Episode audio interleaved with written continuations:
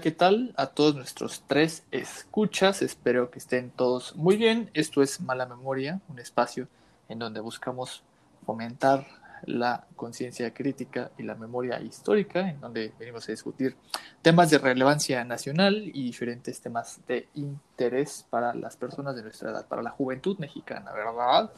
Y bueno, hoy es un miércoles, saben que como todos los miércoles estoy con Fernando Martínez Flores. ¿Cómo estás, Fernando? Hola, mucho gusto a todos los que nos escuchan. Aquí estamos de nuevo otra semana. Otra semana más y es una semana que ha estado bastante interesante, que hay temas que son dignos de ser discutidos, que son dignos de ser analizados. Y pues vamos a iniciar. Hoy no nos acompaña Daniela, esperamos que ya nos pueda acompañar después. Pero vamos a iniciar con el primer tema que teníamos hoy, que es el regreso de Ricardo Anaya, candidato a la presidencia de la República en el 2018 y que se retiró de la vida pública para dedicarse, pues según él, al estudio y que ha regresado como un bomberito a apagar el fuego electoral del PAN. ¿Cómo lo ves tú, Fernando? ¿Cómo ves este regreso de Anaya a la vida pública por medio de dos videos en redes sociales? Pues está buscando el fuego rumbo a el 2021. Saben que lo están investigando la unidad de inteligencia financiera. Seguramente la fiscalía también lo va a estar investigando pues no tiene mucho, mucho caso. Pues va a terminar igual que sus demás amigos. Y es que, fíjate que yo estaba pues reflexionando en torno al regreso de Ricardo Anaya a la vida pública. Y pienso yo que al menos para la supuesta oposición que de alguna u otra forma encabeza el Partido Acción Nacional, pues representa como cierto eh, personaje que le puede hacer frente a López Obrador, porque han intentado eh, ir formando a diferentes personajes. Desde que Ricardo Naya salió de la vida pública, después del primero de junio del 2018, que fue los resultados y que él sale con su grupo de campaña en este hotel a decir que, porque era un demócrata, aceptaba los resultados electorales, pues a partir de ahí la oposición o la supuesta oposición o lo que quiera que sea que le hace frente a las políticas gubernamentales de Andrés Manuel López Obrador, pues está huérfana de un personaje, de una figura que represente verdadera oposición al gobierno de Andrés Manuel López Obrador y que han estado intentando buscar qué figura mediática del, qué actor político pueda ser un peso real para el gobierno. Lo han estado buscando en Marco Cortés, el presidente nacional del PAN, que no ha conseguido nada porque es un partido que atraviesa por una crisis de representación. Y pues estaba él lanzando sus cartas a la OEA, ¿no? Estas cartas al estilo Guaidó, que muchos le decían el Guaidó mexicano en una forma ridícula, porque hay que aceptar eso, las cartas de, de Marco Cortés a la OEA pues eran una ridiculez, era una payasada y un intento por acaparar los reflectores. Después, pues vieron que este güey no levantaba y se fueron con Gustavo de ellos, que es el presidente de la Coparmex. Y pues ahí estaba tratando de hacerle frente al gobierno federal, tenía ciertas si no alianzas, sí cierta relación cercana con diferentes eh, panistas eh, bastante conocidos, porque al final de cuentas eso es el PAN, es un partido de empresarios. Manuel Cloutier, los Bárbaros del Norte y estos que están ahora, pues salen a final de cuentas empresarios. Pero Gustavo de ellos no es una figura destacada en el panorama político mexicano, entonces hay que buscar otra forma, otro personaje que sí represente ese foco de oposición. Pero también hay que tomar en cuenta que Ricardo Anaya, pues, separó al PAN, fue el, el, que capitalizó esa ruptura. Y pues ahí están las consecuencias. Ya lo dijiste tú, está siendo investigado por la unidad de, de, inteligencia financiera. Y pues aparece en el caso Lozoya. Pues sí, no. O sea, lo que viene a hacer Anaya es este, ser como la figura más visible, quizás hasta la más inteligente de toda la oposición, porque pues, hay que aceptar que, la, que el PAN, el, el PRD, Movimiento Ciudadano, pues no tienen a alguien lo bastante fuerte como para encabezar una oposición pues medianamente que haga un papel decoroso. No, digo, no, no se puede todavía, pero pues lo que viene Ricardo Anaya es a terminar de hacer lo que han hecho en 2018 y pues la, el anuncio de su nuevo libro pues es básicamente copiar la estrategia de Andrés Manuel, andar recorriendo el país, que no entiende ni cómo se recorre ni nada, pero pues va a hacer el intento. Aparte, sabrán ustedes que esta semana Fernando escribe en revista Consideraciones sobre no, no, Ricardo no Anaya. No es en Consideraciones, va a ser en Sin Guión. Bueno, en Sin Guión escribe sobre Ricardo Anaya y él, en este artículo, que los invito a leer, él habla sobre esto que nos viene diciendo que es el libro de Ricardo Anaya. Y a mí me llama mucha curiosidad que él en el, artículo escribe, porque yo ya lo leí, eh, que el libro de Ricardo Anaya, pues nadie sabe si sí existe o si no existe. El primero que saca, porque en las, según en las elecciones de 2018 que cada candidato tenía un libro, y no sé si existan todos, creo, que el único que sí sabíamos que existía pues era el de Andrés Manuel López Obrador, ¿no? Pero porque creo que cada que pasó una elección hacía un, libro. Pero a mí me llamaba mucho la curiosidad esto que escribía Fernando sobre que Ricardo Anaya pues sí presentó su libro en los debates y tal, pero pues nadie sabe si, si está publicado, de qué historia o qué editorial está, y al menos pues así como con la experiencia que tienen, que, hemos eh, adquirido cuando un político saca un libro, yo no he visto que anuncien tanto libros de Ricardo Anaya, porque el de Felipe Calderón, el de Decisiones Difíciles, lo anunciaron por todos lados. Y sí, pero el de Ricardo tampoco, Anaya no... tampoco fue la gran cosa el de Felipe Calderón, ¿o sí? Es que el de Felipe Calderón yo siento que era un poco más como el de el que saca Salinas de Gortari, el de la década perdida, que justifica todo lo que hizo en su gobierno. Así se me hace el de Felipe Calderón. Pues el caso es que Ricardo Anaya pues va a presentar su libro. Y te digo, el otro pues, nunca apareció. No sabemos. ¿Y cómo se llama el libro que va a sacar? ¿O el libro que presuntamente va a sacar? El pasado, presente y futuro de México, si no mal recuerdo. ¿Y, el de las elecciones del 2018? Sí, se llamaba De frente al futuro. A ver, espera. Dame dos minutos. Pero fíjate que a mí, a mí, a mí siempre me ha causado mucha como intriga por qué Carlos Monsiváis prologó su libro sobre graffiti.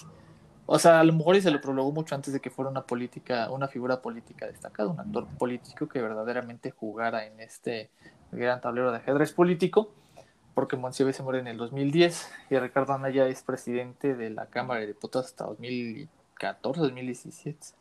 Pero es, y fíjate que con lo que dices, que trata de copiarle la fórmula Andrés Manuel, pero pues para copiarle la fórmula Andrés Manuel va a tener que adquirir mucha eh, experiencia, porque Andrés Manuel es una persona que tiene mucha experiencia al frente de movimientos sociales, al frente de, digo, dos candidaturas a la presidencia lo avalan, y que a final de cuentas Andrés Manuel López Obrador es un, es un fenómeno político en sí mismo. O sea, estamos hablando de quizás la, el actor político más importante de finales del siglo XX e inicios del siglo XXI. Sí, es lo que, yo creo que es lo que no he entendido, Anaya. O sea, con todo y que presente el libro, que haga la gira por todo el país, pues algo que no tiene, pues es el apoyo de la gente y es algo que sí respalda, por ejemplo, Andrés Manuel. O sea, y el problema es que Andrés Manuel no construyó su carrera hace cinco años, hace un año. O sea, lleva desde antes de, del 2000, pues desde que andaba con, con O sea, son más de 30 años de carrera política. Sí. Y Anaya los quiere tirar en dos años, entonces también. Y sobre todo porque Andrés Manuel, la gente sí lo reconoce o lo reconocía como una figura de oposición, pero de una oposición real a diferentes gobiernos que inicia su carrera en Tabasco. Él es un caso muy particular que la inicia con la facultad de la mano de Carlos Pellicer. Pues a lo mejor estoy equivocando. Carlos Pellicer, este poeta del grupo de los contemporáneos. Y ya después lo impulsan mucho el abuelo de Manuel Velasco Cuello. Y es una figura que pues no sale, como tú dices, no se construyó a partir de un fraude electoral se construyó a partir de muchos fraudes electorales, desde que perdió la, la gobernatura de Tabasco contra eh, Roberto Madrazo, que después sería candidato a, la, candidato a la presidencia del PRI en el año 2006, y luego viene una serie de eh, movimientos, una serie. Él está en el grupo del Frente Democrático Nacional con Cuauhtémoc Cárdenas en 1988. Él recorre el país, él se enfrenta a la policía. Este famoso video donde está él en un lago y en un, en un puente como de madera y los empiezan a reprimir las autoridades. Muy diferente al caso de Ricardo Anaya, que no ha sabido cómo conducirse y no ha sabido leer sus tiempos políticos. Sí, o sea, el, principal problema de Anaya es que en primera no tiene experiencia y eso es algo que le va a jugar. Aparte, te iba a preguntar, él llegó como diputado, o sea, él sí ha ganado una elección de representación, o sea, eh, me refiero a que él ha ganado en una votación o él llegó como candidato, como plurinominal a la Cámara de Diputados. Mm, no, hasta donde yo me acuerdo, llegó como, como plurinominal. Ahí está. Sí, o sea, nunca. O sea, la única vez que ha hecho pues es básicamente cuando intentó ser presidente. Y aparte porque, eh, bueno, Ricardo Naya sí era un, un, un candidato que copiaba mucho las fórmulas, que quería mucho llamar la atención y que solo llamaba la atención de ciertos sectores del PAN, no de todos, porque los termina rompiendo, por ejemplo, Javier Lozano se va del PAN, Felipe Calderón se va del PAN, Margarita Sabla se va del PAN.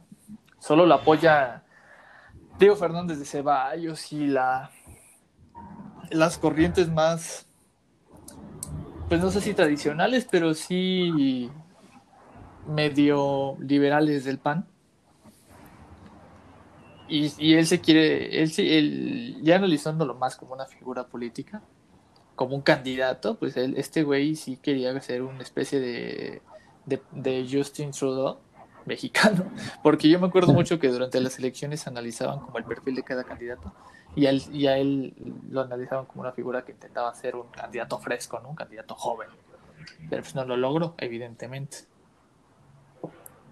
No, y fíjate, fue, fue diputado en, en San Lázaro como plurinominal y también fue diputado local en el Congreso de Querétaro, pero igual fue por la vía plurinominal. Entonces este señor nunca ha ganado una, una un cargo de forma por medio del voto popular, o sea, es un personaje al que lo han puesto por una lista y una paloma.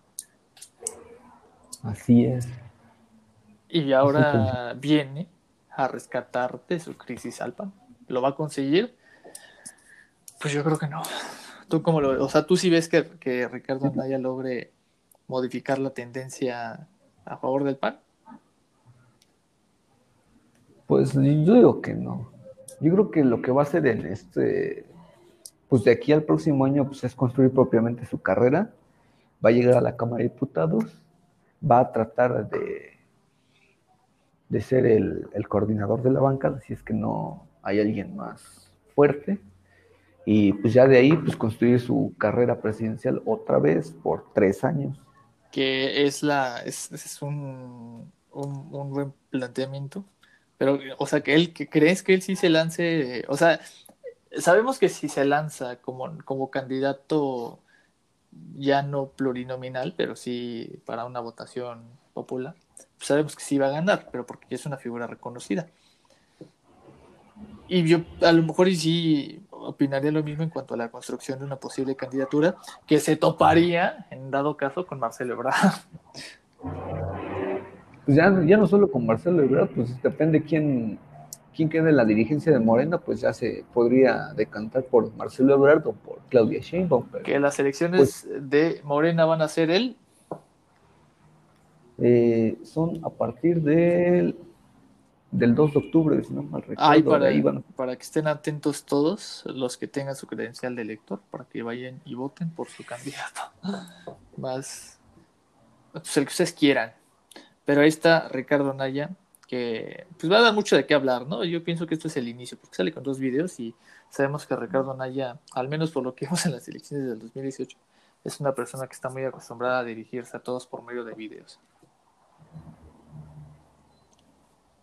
pues a ver qué nos espera de aquí a unos meses y pues de aquel próximo año. Aparte porque ya arrancó, eh, o sea, ya estamos en de forma legal, bueno, más bien de forma, sí, legal, de forma, es que se me fue, se me fue la palabra, Pero bueno, ya de, de, forma formal en el proceso electoral del 2021. O sea, ya arrancó el proceso electoral del 2021. O sea, sí tiene tres semanas. Sí, ya estamos listos para ser bombardeados con publicidad de Ricardo Anaya y con publicidad de los de Morena diciendo, pues yo he sido, yo ya no soy de Morena, yo soy obradorista, yo he sido obradorista toda mi vida.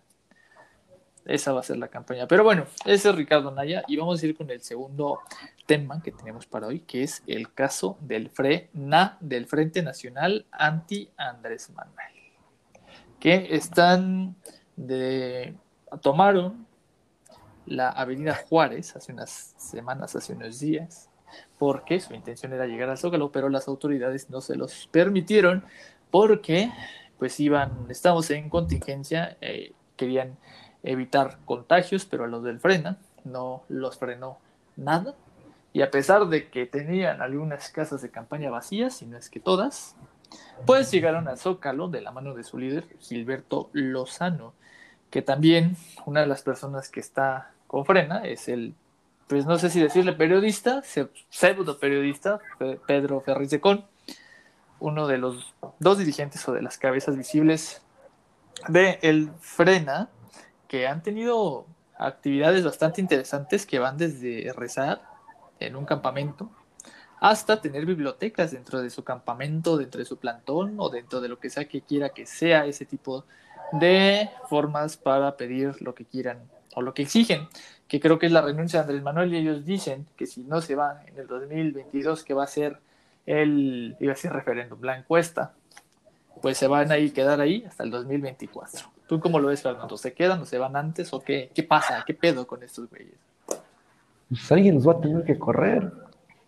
Y yo creo que no va a ser el gobierno. O sea, ¿crees que la, que la población vaya, porque bueno, habrán de saber ustedes que yo fui a la marcha del 26 de Ayotzinapa, que va a ser un tema que vamos a tratar más adelante, y había dos marchas, una de los padres de Ayotzinapa, que fue la que yo fui, y la otra era de la población a favor de Andrés Manuel López Obrador y había un ánimo de confrontación muy, pues muy fuerte. E incluso ya me acuerdo que cuando yo me estaba retirando del Zócalo, eh, yo estaba del lado de Catedral y de ese lado de Catedral ves que pusieron bardas y dividieron el zócalo en dos. Y los del frena están como en una especie de corralito. Ahí por donde sale, sales de, mar, de madero y ahí está luego, luego el plantón de, de, estos güeyes en su corralito. Y de ese lado había una línea de granaderos. Y ya cuando yo me iba saliendo la, la, la fila de granaderos se va. Y los eh, pro Andrés Manuel la gente que fue presidente estaban atrás, enfrente, enfrente de este corralito, pero ahí sí había policía. Y de este lado dejaron solo y nadie se dio cuenta que estaba solo, salvo unas personas que fueron y les empezaron a aventar botellas a los del frena. Les empezaron a aventar botellas, muchas cosas. Pero es parte de este ambiente que ya se venía a venir, porque ya, yo ya había visto eh, por redes sociales, por diferentes medios, que ya había una especie de confrontación entre ambos lados y que ya había habido golpes, que ya había habido injurias de un lado y de otro, e incluso una compañera de la facultad, que tú conoces muy bien, fue y se dio cuenta que las casas de campaña estaban vacías. Y ahora la amenazaron, ¿no? Sí, está, que la amenazaron de muerte, cortaron los cables de su coche, pues la verdad es que es muy lamentable que la gente actúe sin, pero entonces tú sí ves, tú sí crees que, la, que los de Frena lo saque la población. Es una posibilidad, o sea, el, gobierno no los va a sacar. Yo creo que el gobierno los va a dejar hacer lo que hagan. Pues, no, creo que no le afecta en nada. Creo que hasta lo, como alguien lo decía, no sé quién, en los medios, en lugar de, de quitarle poder a Andrés Manuel, pues solo lo están lo están haciendo más grande, pues ellos mismos le están dando visibilidad. No entienden cómo, cómo es esto de hacer plantones, y hacer tomas de espacios. Y es que es un, es una, son prácticas que por mucho tiempo en este país se le adjudicaron a la izquierda. son, son formas de lucha que la izquierda utilizó durante mucho tiempo y que ahora llama la atención que un grupo de personas que se identifican con la derecha, con una, pues no sé si es ultra, ¿no? Pero identificados con esta tendencia ideológica quieren utilizar. Pero ya, ya, como tú bien lo decías, no creo que beneficia mucho a AMLO en el hecho de que a él, él sí se identifica como una persona o como una figura política, un actor político antisistémico que representa incomodidad para los sectores empresariales del país, cosa que es una verdad, una mentira. por más que los del Frena digan que es comunista, no es comunista, no es ni socialista ni, ni socialdemócrata. ¿eh? Tiene tintes de socialdemocracia, pero yo no lo ubicaría ahí. O sea, es una figura que ha pactado, ve lo que decía un, un sujeto, ¿no? Le preguntaban, es que cómo puede ser comunista si pacta con Carlos Slim, y uno decía, es que Carlos Slim es comunista. Esa es la lógica de los del Frena. Ahora, sobre lo de Gilberto Lozano, a mí me parece que es el líder del Frena, que no se queda en los campamentos, y que de hecho mucha gente ya le tomaba fotografías desde Juárez en un Sanborns.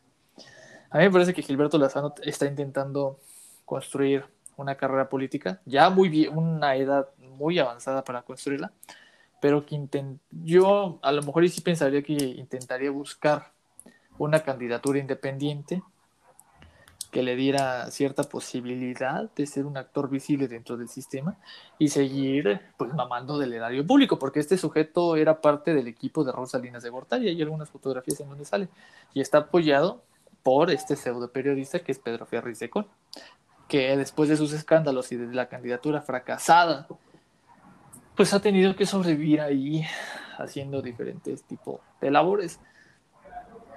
¿Qué es lo más curioso que te ha parecido a ti, Freda? Porque son, son figuras muy curiosas. Pues más bien la forma en la que actúan. Yo creo que no es tanto los personajes, sino la, manera en la que actúan.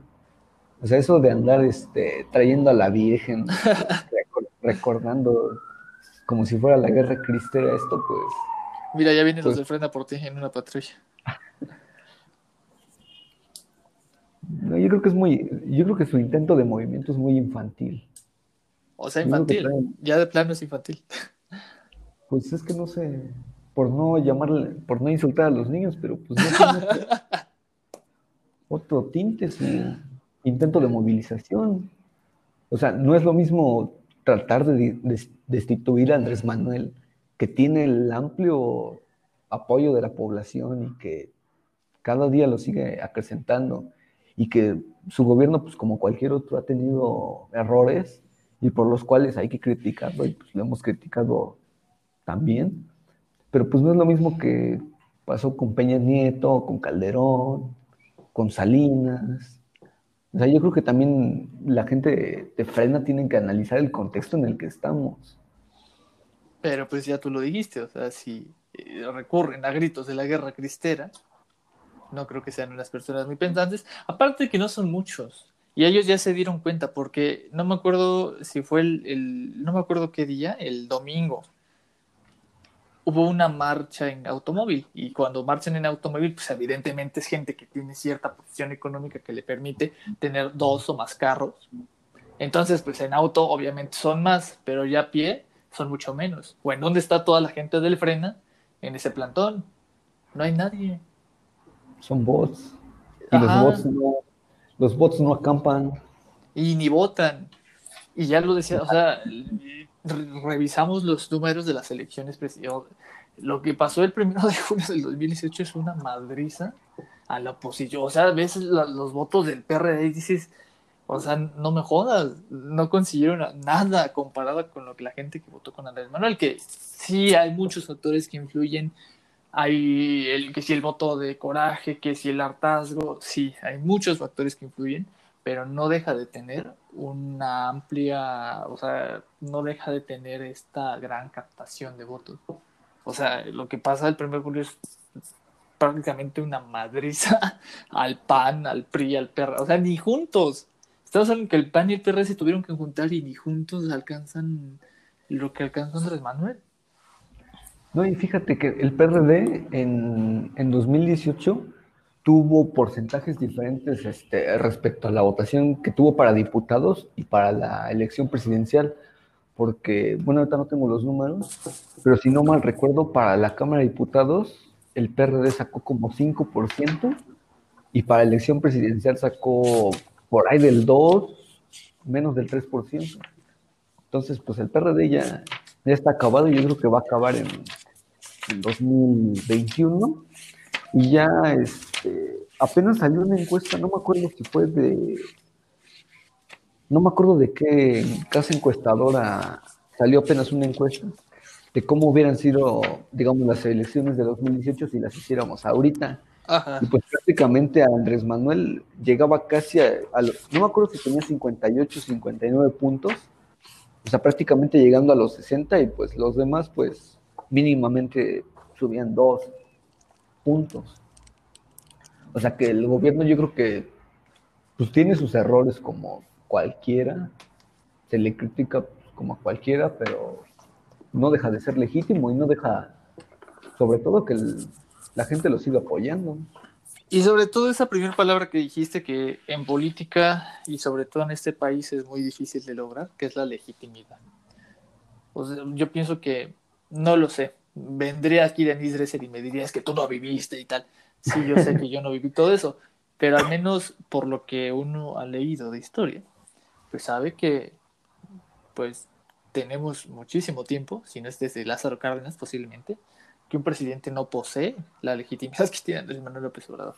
Y con la legitimidad en política se pueden hacer muchas cosas. y sobre todo la legitimidad se fue perdiendo pues a través de los años. Empezó en el 88 con Salinas, en el 94 pues hay más o menos. Este, luego en el 2000 pues creo que sí fue legítimo Fox, pero pues por, también por los errores de su gobierno pues terminó donde tuvo que terminar, luego llega Calderón, producto del fraude, la guerra contra el narco, entonces estaba acabado, y ya después llega Peña Nieto con otro fraude, pues, ¿cómo no iban a estar deslegitimados los presidentes? Y todo esto eh, de frena, yo pienso que es una mala broma, ¿no? Como ya lo dijiste tú, un juego de niños, un juego de, pues no lo sé, ¿eh? a mí se me hace ridículo desde la forma en la que rezan, desde la forma, y aparte ya están peleando entre ellos, la forma, se me hace ridículo la forma en la que se, por la que se conduce Gilberto Lozano, se me hace un tipo pues no sé si dicen que Andrés Manuel eso es autoritario. Yo pienso que Gilberto tiene tintes más autoritarios que los de Andrés Manuel. A mí se me hace un tipo muy autoritario. No, incluso totalitarios, no autoritarios, totalitarios. Pues ahí está lo o sea, que... o sea, yo, yo lo entiendo que, que nosotros paguemos impuestos y todo, y que de alguna manera la clase política, el presidente, pues sean, pues de alguna manera nuestros empleados, pero pues no, tratarlos como tal, como lo hace Gilberto Lozano. O como lo hacen todas esas señoras, ¿no? Porque esas señoras sí lo dicen hasta de un tono, pues, muy clasista, ¿no? El hecho de decirle al... Bueno, las anteriores marchas que se hacían en Reforma, en donde iba mucho blanco, y decían, es que eres nuestro empleado, pero le decían de una forma muy despectiva. Evidentemente sí son nuestros empleados, pero ellos lo, lo decían con un tono muy despectivo. O el hecho de decirle López, o sea, como, pues eres un común. No eres un Peña Nieto, no eres un De Gortari, no eres un Calderón Hinojosa, no eres un Fox, eres un López, o sea, eres uno más. Y nosotros somos una élite cerrada. Evidentemente, pues, pinches señoras pendejas, ¿no? Y sí, se los digo así, también se los digo en su cara, pinches señoras mochas y pendejas. Porque mucha gente va y les recrimina es que dónde estaban cuando el famoso meme, ¿no? ¿Qué, qué hacen ustedes cuando estaba Calderón? Y pues en algún, desde algún punto de vista tienen mucha razón esa gente. A lo mejor si me lo dicen a mí, pues yo, ¿qué pedo, güey? O sea, yo, yo andaba jugando. Pero pues esas señoras durante mucho tiempo, y creo que incluso lo dice Maquiavelo, no tengo la cita aquí, pero hay una cita de Maquiavelo que dice que cuando las leyes cuando llega alguien que busca no, no cambiarlo, no revolucionarlo, pero sí reformarlo, reformar ciertas leyes que beneficiaban a otras personas, las personas que se veían beneficiadas pues intentaban de alguna manera recuperar ciertos privilegios, porque hay que decirlo así, lo que pasa en el sistema político es un reacomodo de fuerzas, de las fuerzas que dirigen, y hay gente que queda, se quedó sin chamba, ¿no? En palabras simples. Y esa gente, pues, es la que sale ahí a... Como esta señora, la hermana de Talía, ¿no? Esta Laura Zapata, que sale a decirlo, López, estás despedido. O la de los chalecos, o sea, imagínate, al grado de hacer unos chalecos amarillos México. Esa es una payasada. Los cascos azules, que ya venían los cascos. Ah, sí. Sí, lo de los cascos. Y ya, y, ellos andaban celebrando. Y yo le decía a Ariadne, la persona con la que fue la marcha, pues que estábamos esperando nosotros el contingente en reforma, ahí por La Palma. Y, iban los de, los de los papás de Ayotzinapa y con ellos sí iba gente de la ONU. Con ellos sí había gente, pues cierto, cierta comitiva de la ONU. Iban con los chalecos de la, de la ONU cosa contraria a los del Frena, que son una bola de payasos. Pues muy similar a lo que decía Juan Guaidó, de lo que hablábamos de las cartas a la olla.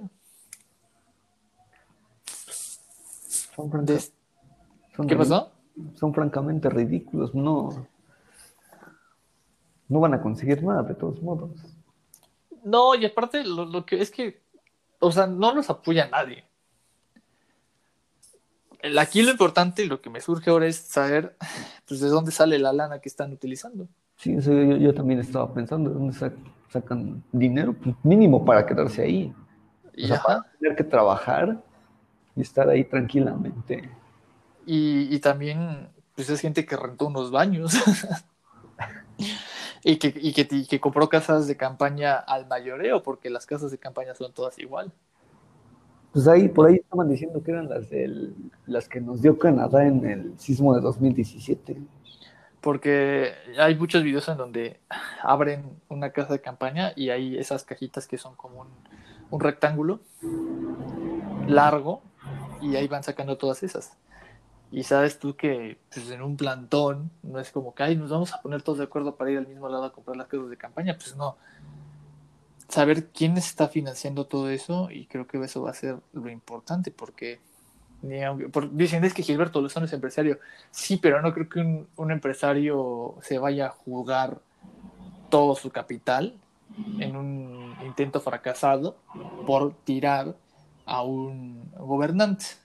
Aparte de que no, no creo que ni represente ningún peligro para Andrés Manuel. Y él lo sabe. O sea, tal vez mediáticamente llamen mucho la atención y si les avientan a la policía van a decir que es el gobierno autoritario, chavista, socialista, comunista, cubano, castrista, guevarista, de, encabezado por López, por Andrés Manuel López, como dice Gilberto.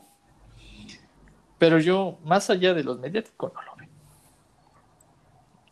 Pero ese es el caso del frena. Y ahora vamos a hablar de las marchas. De las marchas y todo esto que ha pasado en la Ciudad de México, porque es una cuestión muy interesante. Todo esto que ha venido pasando desde el sábado para hoy que estamos a miércoles y de lo que pasará el viernes. Fernando lo vio desde la televisión Fernando no lo vi desde Facebook. Yo solo vi lo del sábado, eso sí lo vi en vivo.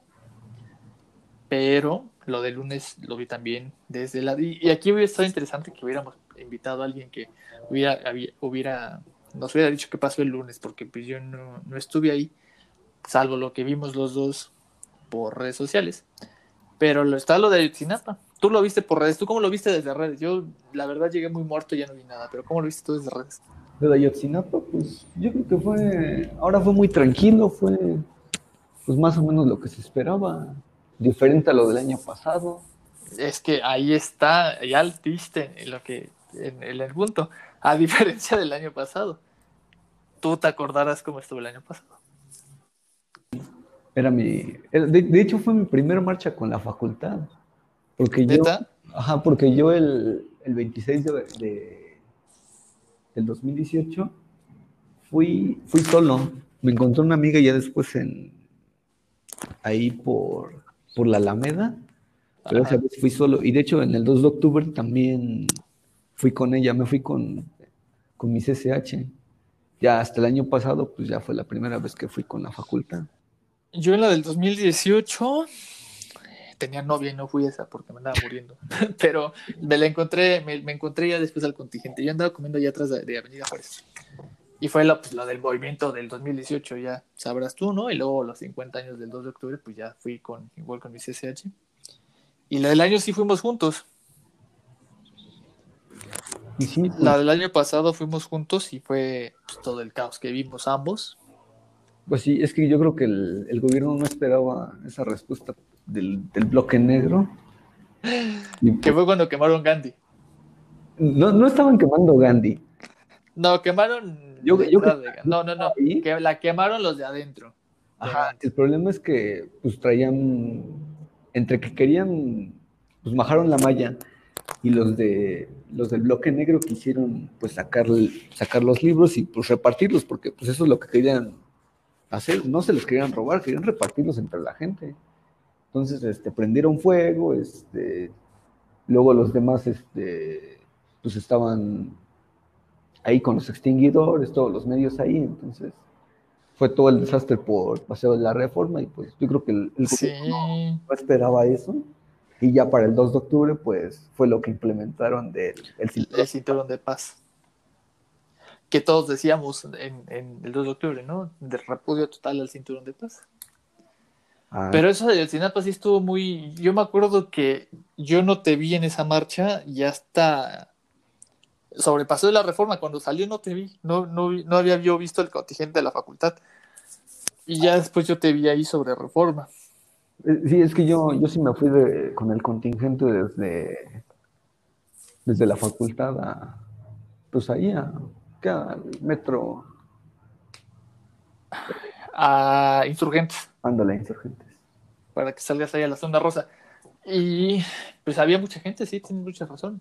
Había mucha gente aquella ocasión y fue cuando, de hecho, cuando nos encontramos, que fue más o menos por la glorieta de Colón ahí abajo del Holiday Inn, o creo que fue mucho atrás. No me acuerdo muy bien por dónde nos encontramos. No, no tenía mucho caballo, que había avanzado el contingente. Yo creo que fue por. Ajá. Por La Palma, a lo mejor. Ajá. Y fue cuando nos encontramos, y fue justo cuando nos encontramos, fue cuando ya empezaron los primeros madrazos. Que ya sabes, ¿no? Que empiezan los, los golpes a, las, a los vidrios y se escucha cómo traen los vidrios y los, y los petardos. Y ya después, cuando entramos a Avenida Juárez, fue donde inició todo lo bueno. lo bueno. Sí, porque yo me acuerdo que íbamos pasando ahí por, por donde está la cervecería de barrio y de repente volteo y veo un güey así aventando una silla al... No, me veo, volteo y veo un güey diciéndole a la gente, háganse para allá, para allá, a los que estaban adentro. Y entonces toda la gente se espanta, se avienta para atrás y veo cómo vuelve una pinche silla. Y luego como me acuerdo de unas puertas que las empiezan a quitar y ya después vamos avanzando y volteo y un güey traía una bicicleta de esas de Lecovi. O sea, yo, yo también dije como, ¿qué pedo con la banda? No, es que el problema fue que, pues en esa marcha no había nada. Es que, bueno, yo que me acuerdo de la del 2018, pues todo fue muy tranquilo, pues no pasó nada. Y yo creo que el gobierno pues esperaba lo mismo. Pero pues el bloque negro no contaba pues que no hubiera absolutamente nada de policías y pues fue cuando, yo sí me acuerdo de un, fue antes del Senado en un, un hotel, creo que está en una esquina, este, por el monumento a, yo creo que Cuitlagua, ¿cómo eso? Ahí fue cuando empezaron los primeros destrozos. Y pues, como nadie. Es llegando a insurgentes. Ajá. Entonces, como pues no había nadie, no había policías, pues se siguieron de ahí hasta pues hasta 5 de mayo. Sí, y ahí en 5 de mayo fue cuando ya salieron los primeros policías. Pues sí, pero pues ya era muy tarde. Ajá, pues ya era casi, creo que estábamos a, a unas cuadras del Zócalo. y fue cuando empezaron a aventar eh, las molotovs y yo me acuerdo que empecé a ver el humo de los extinguidores y, y luego un güey que no voy a decir nombres porque pues anda por aquí. Eh, hay un video donde le dan una patada a un policía y lo vuela y no, pinche desmadre. Y ya el 2 de octubre, el 2 de octubre estuvo más tranquilo, ¿no? Pues sí, ya fue con, lo, pues con el cinturón de paz, pues ya. Pero también hay que, hay que ver que no es lo mismo la de Yotzi que sale desde el Ángel y que va por todo Reforma, a la del 2 que sale de Tlatelolco y no hay mucho que romper, honestamente. Pues, ah, bueno, sí, tienes, tienes razón.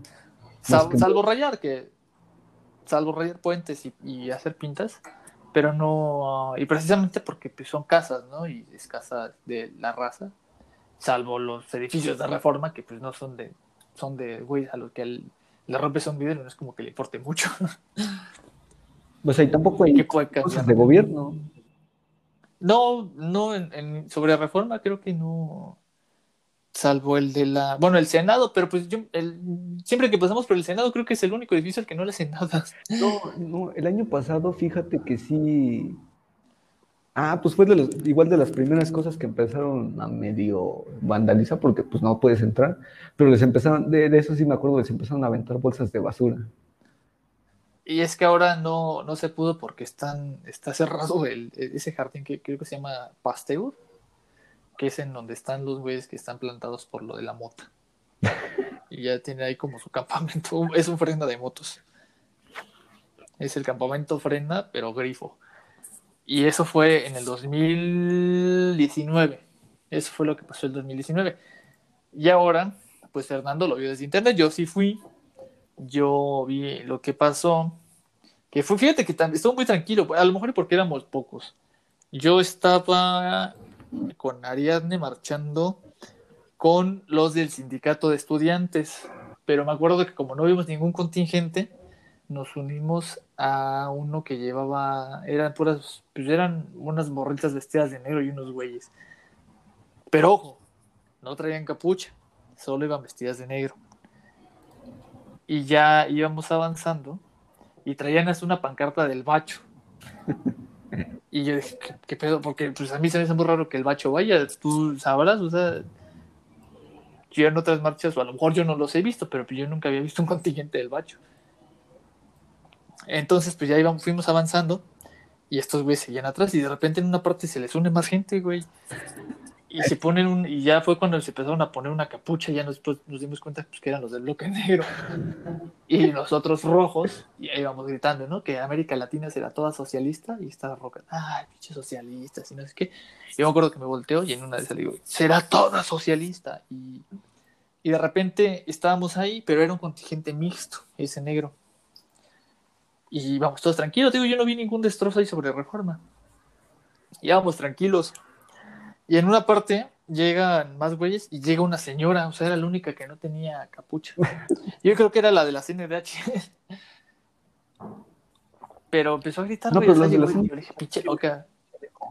¿Eh? Los de la CNDH sí tienen chaleco. ¿Tienen chaleco? Ajá. Pero tío, o sea, era la única señora que, que viene el contingente y llegó sin capucha y dijo los 43 están debajo de esta capucha y no sé qué tanta cosa. Y yo dije, ay, pinche protagonista. sí, así lo voy a decir, aunque me escuchen, pinches protagonistas. Porque es un movimiento de los papás de Ayotzinapa, hay que tomar eso en cuenta. Y entonces ya estábamos ahí, güey, y de repente se van, o sea, estás, estábamos ahí parados y se nos metieron y se fueron. Se adelantaron. Y yo me acuerdo que nos, en ese contingente iban unos tres, cuatro, tres chicas y un güey. Y una chica, una compa nos dice, tengan este cartel porque pues tengo dos y ustedes no traen nada. Y ya nos dio un cartel que yo ni había leído, pero no me acuerdo qué decía.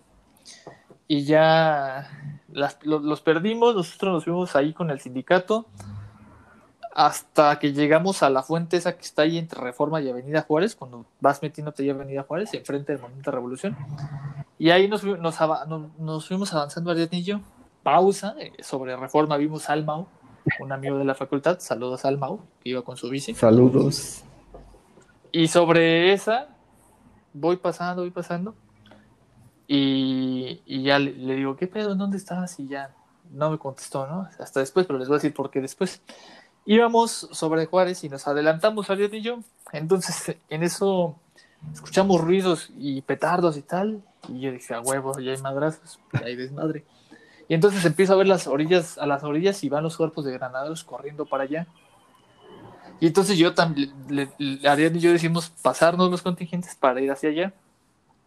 Llegamos y nos vamos metiendo al, al pues ahí, y nos empiezan a encapsular a nosotros también, güey. O sea, ya tenían encapsulados a los del bloque negro.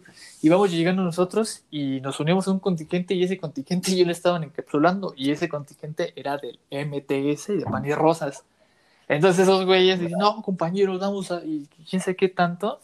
Y nos vamos del lado derecho y así fue, le dimos la vuelta a ese encapsulamiento y ya nosotros avanzamos y dejaron a los, a los del bloque negro y ya después llegamos al Zócalo sin tanto pues sin tanto desmadre. Y ya me llega el mensaje del Mau diciendo, es que estoy encapsulado. Era uno de los que está encapsulado No. Y así fue como yo lo vi, pero yo no vi tanto, así como lo vimos el año pasado, ¿no? No, pues básicamente, ¿no? Y, y a todo esto que mencionas, pues sigue existiendo el cuerpo de granaderos. Ándale que fue lo que una de las... Se supone que fue una de las medidas, de una de las propuestas que se tomó a partir de los 50 años de, la matanza de Tlatelolco, que era uno de los puntos, la desaparición del cuerpo de granaderos, y que Claudio Sheinbaum dijo que ya no iban a existir, pero tú me decías algo, ¿no? Pues sí, este, se supone que habían desaparecido, pues pero ya lo vimos activado. Ah, pues precisamente en el 2 de octubre del año pasado ya estaban de nuevo los granaderos. O sea, por una parte estaba el cinturón de paz, pero atrás de ellos también había miles de granaderos. Y que, por ejemplo, las mujeres que van ya pasándonos a lo que pasó el lunes, es el cuerpo de las Ateneas, que pues es la diosa griega, figura en la cual se torna Atenas y tal, que es una paloma, creo, la representación de Atenea. Y lo que pasa el, 28, pues es una encapsulamiento igual, porque yo pienso que es un nuevo método, el encapsular a la raza. Pero pues estos veces no cuentan que la raza pues, no se va a dejar. Y entonces empiezan a aventar gas lacrimógeno, se ponen muchas filas, empiezan a haber muchos grupos, y pues según ellos dijeron que no les habían tirado gas lacrimógeno. Yo no sé entonces qué les ardía en los ojos, ¿no? Si no es gas lacrimógeno, pues a lo mejor el aire y la contaminación está muy cabrona. De otra forma, pues no encuentro yo sentido para que les ardan los ojos de la nada si solo les echan polvito de extintor. Pero bueno, a ver, yo, yo te pregunto, ¿por qué no nos dejan llegar al Zócalo? ¿O por qué no dejan llegar a llegar al bloque negro del Zócalo? ¿Será que temen o una confrontación entre ellos y los de Frena? ¿O será porque ya no quieren destrozos en Palacio Nacional? ¿Qué, es lo que pasa? ¿Por qué? Yo digo que es porque, no quiere, porque quieren evitar una confrontación con Frena. Imagínate si el bloque negro, pues sí, si como actúa con los policías que les dan de patadas, de martillazos, y a unos policías teniendo con cierta y con cierto equipo de seguridad, imagínate los de frena que no tienen nada, pues yo creo que sí, que sí va a quedar muy mal el gobierno si, no si, si deja pasar y que se enfrenten, sino más que permita que, el bloque negro llegue hasta, hasta el Zócalo. Que pues es criticable. Porque aparte, ¿la, qué? La posición del gobierno pues es criticable porque pues, así como frena tomó el zócalo simbólicamente, nosotros también deberíamos tener la opción de llegar con nuestra marcha tranquilamente.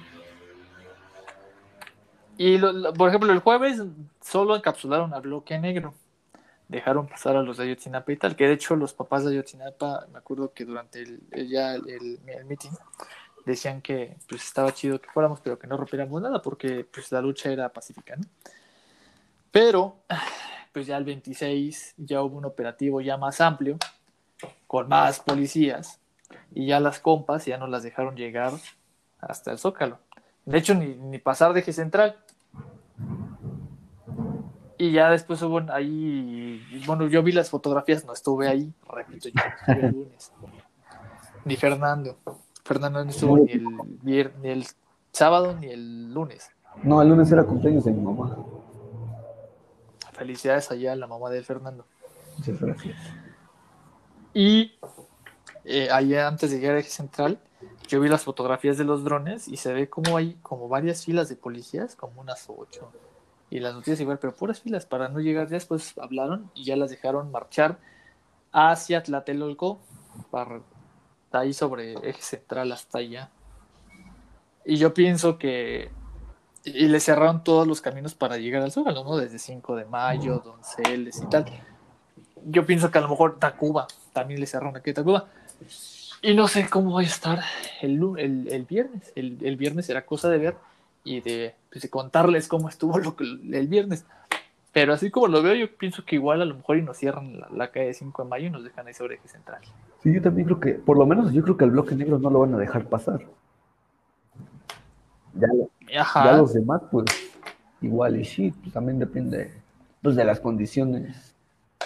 Y también depende que haya, porque lo platicábamos antes de que iniciara el podcast, que no sabíamos si es plantón, si es un meeting nada más en el Zócalo, o si hay marcha, porque unos dicen, no, es que sí, unos, algunos contingentes sí dicen, nosotros salimos desde Tlatelolco.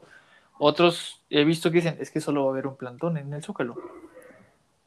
Es también como muy confuso saber lo que, lo que va a pasar el 2. Pero pues yo pienso que la raza está encendida, la raza sí está prendida con lo que pasó estos últimos días. Y, el 2 va a ser un ejemplo más.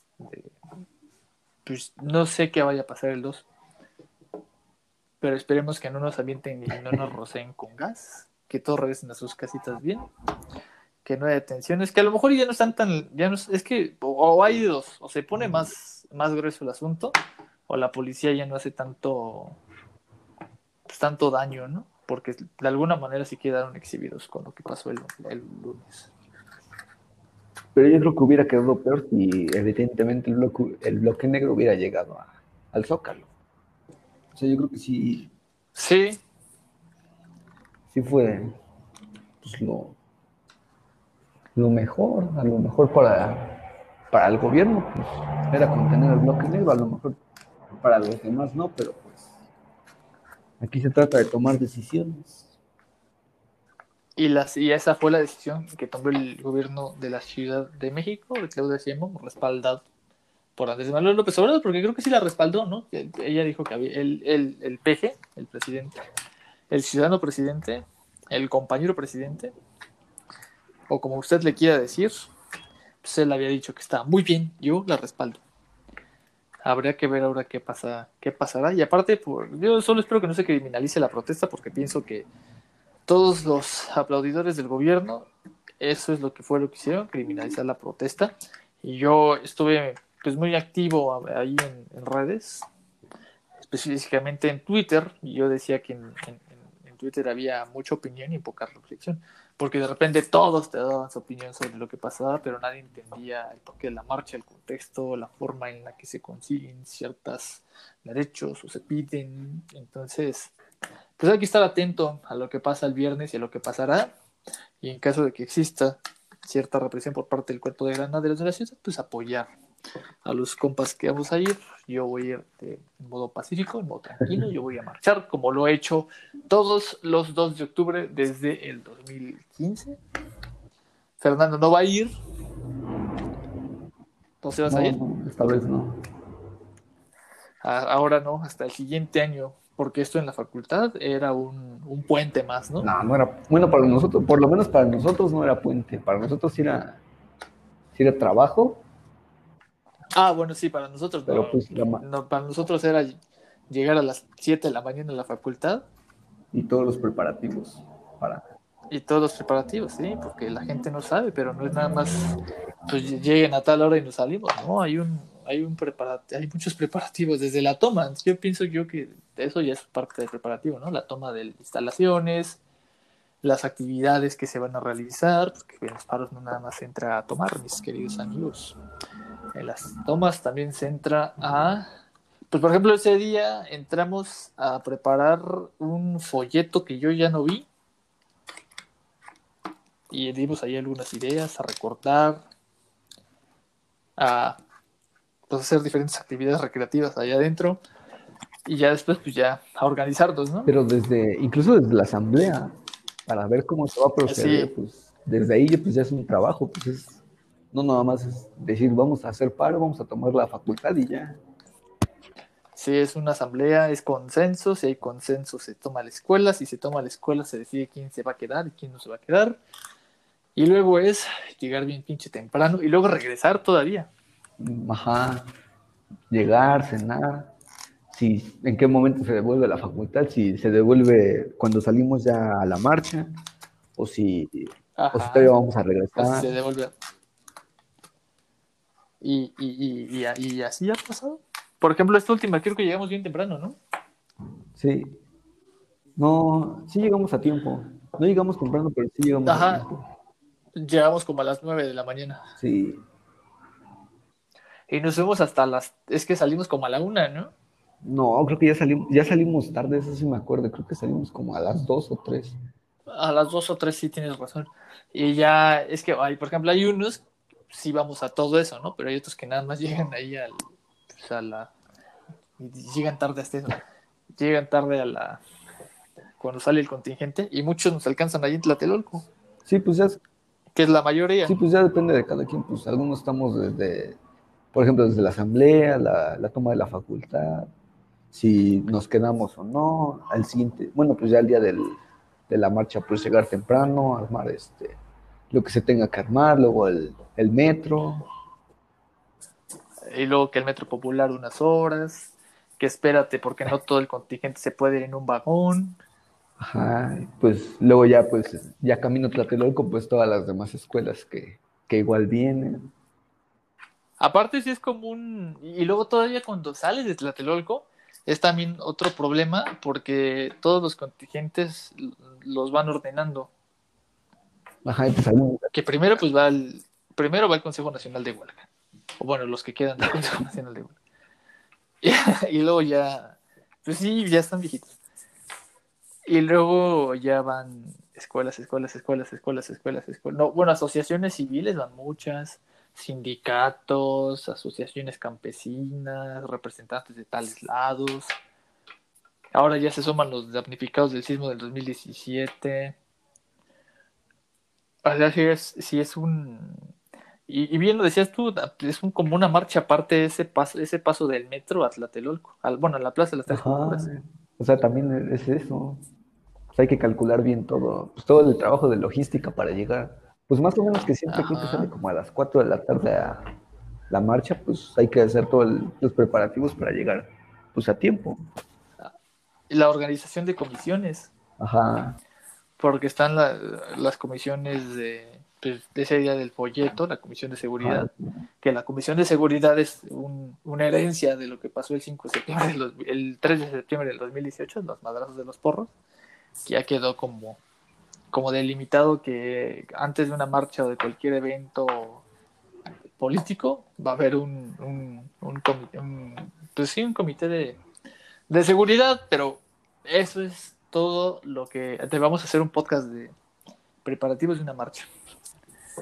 Pero ya para cerrar les voy a, les voy a contar que lo más gracioso de todo ese día, porque sí hay mucho humor involuntario y, no creo que no te la conté, Fernando, pero ya, ya terminado el meeting y la marcha, ya no iba nadie. Ya iba de salida, que fue cuando te digo que vi lo de los granaderos. Íbamos de salida, y pues yo cuando llegué, pues busqué el contingente de la facultad, pero no había nada. Y entonces ya de salida, ya cerraron como, hicieron ese corralito ahí en 5 de mayo y estaba cerrado y solo dejaban pasar a ciertas personas. Y ya de salida voy, voy viendo que van llegando dos güeyes, o sea, no cinco, no diez, dos güeyes. Uno con una bandera de UNAM en su, en su mochila y el otro pues no traía nada, pero los dos iban agarrado, agarrando un, un letrero de tela que decía ciencias políticas. o sea. Y yo dije, chale, o sea, no, puede ser. No, yo no sé si eran, no les pregunté si eran de la facultad o si eran de ciencias políticas de Acatlán, pero sí, sí había representación de ciencias políticas, iban dos. Bueno, por lo menos sí, hicimos presencia. Hubo presencia, pero eso es, esos son los temas de hoy, esos son los tres temas que queríamos tocar. ¿Algo más que comentar? Pues que ya F, F, como dicen los chavos por Kino, que hoy se nos adelantó.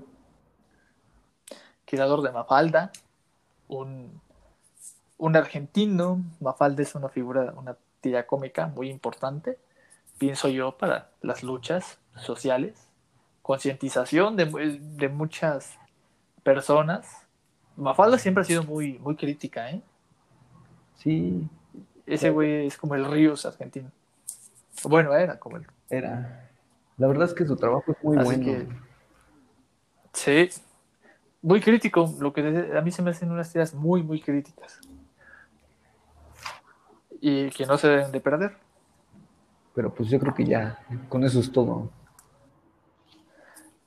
Pues eso es el comentario de Fernando. Así que dedicamos este programa a Kim, creador de Mafalda y una persona que trató de concientizar a la sociedad por medio de sus cartones. Y yo, algo más que agregue yo, pues que nos vemos este 2 de octubre en Tlatelolco con las respectivas medidas de sanidad, de sanidad. Espero que los escuchas vayan, ahí voy a estar yo. Espero que si alguien escucha esto, pues hay que hacer un, un mini contingente porque dos personas no, no marchan bien. Eh, ahí me pueden buscar en, en, Instagram, en Twitter, posiblemente ese día esté hablando de si voy a ir y en dónde voy a andar para que pues, me manden mensaje y nos vayamos juntos. Vamos a ir tranquilos, no vamos a ir en afán de romper. Quien quiera romper, pues que lo haga y quien no, pues no lo haga. Cada quien es libre de decidirlo. Yo por mi parte, pues no voy a ir a romper, pero si alguien quiere hacerlo y quiere venirse conmigo, adelante, bienvenido. Y aparte también, el viernes van a proyectar Olimpia en el canal 22 a las 23 horas, por quien quiera ver, que es una película que ganó el Ariel a mejor largometraje de animación, una película que hicieron compas del WEC. Ahora es el, la Escuela Nacional de Artes Cinematográficas y que hicieron también estudiantes de la, de la Facultad de Arte y Diseño que fueron los encargados de animarla. Es una película muy bonita sobre el movimiento estudiantil del 68 es una muy buena película que recomiendo el viernes para que la vean. Y si van el 2 de octubre y no van conmigo, pues tomen sus precauciones. Cuidado con el gas lacrimógeno. Hay que buscar qué es lo que mejor ayuda. Y pues esto fue Mala Memoria y nos estaremos escuchando por aquí la siguiente semana.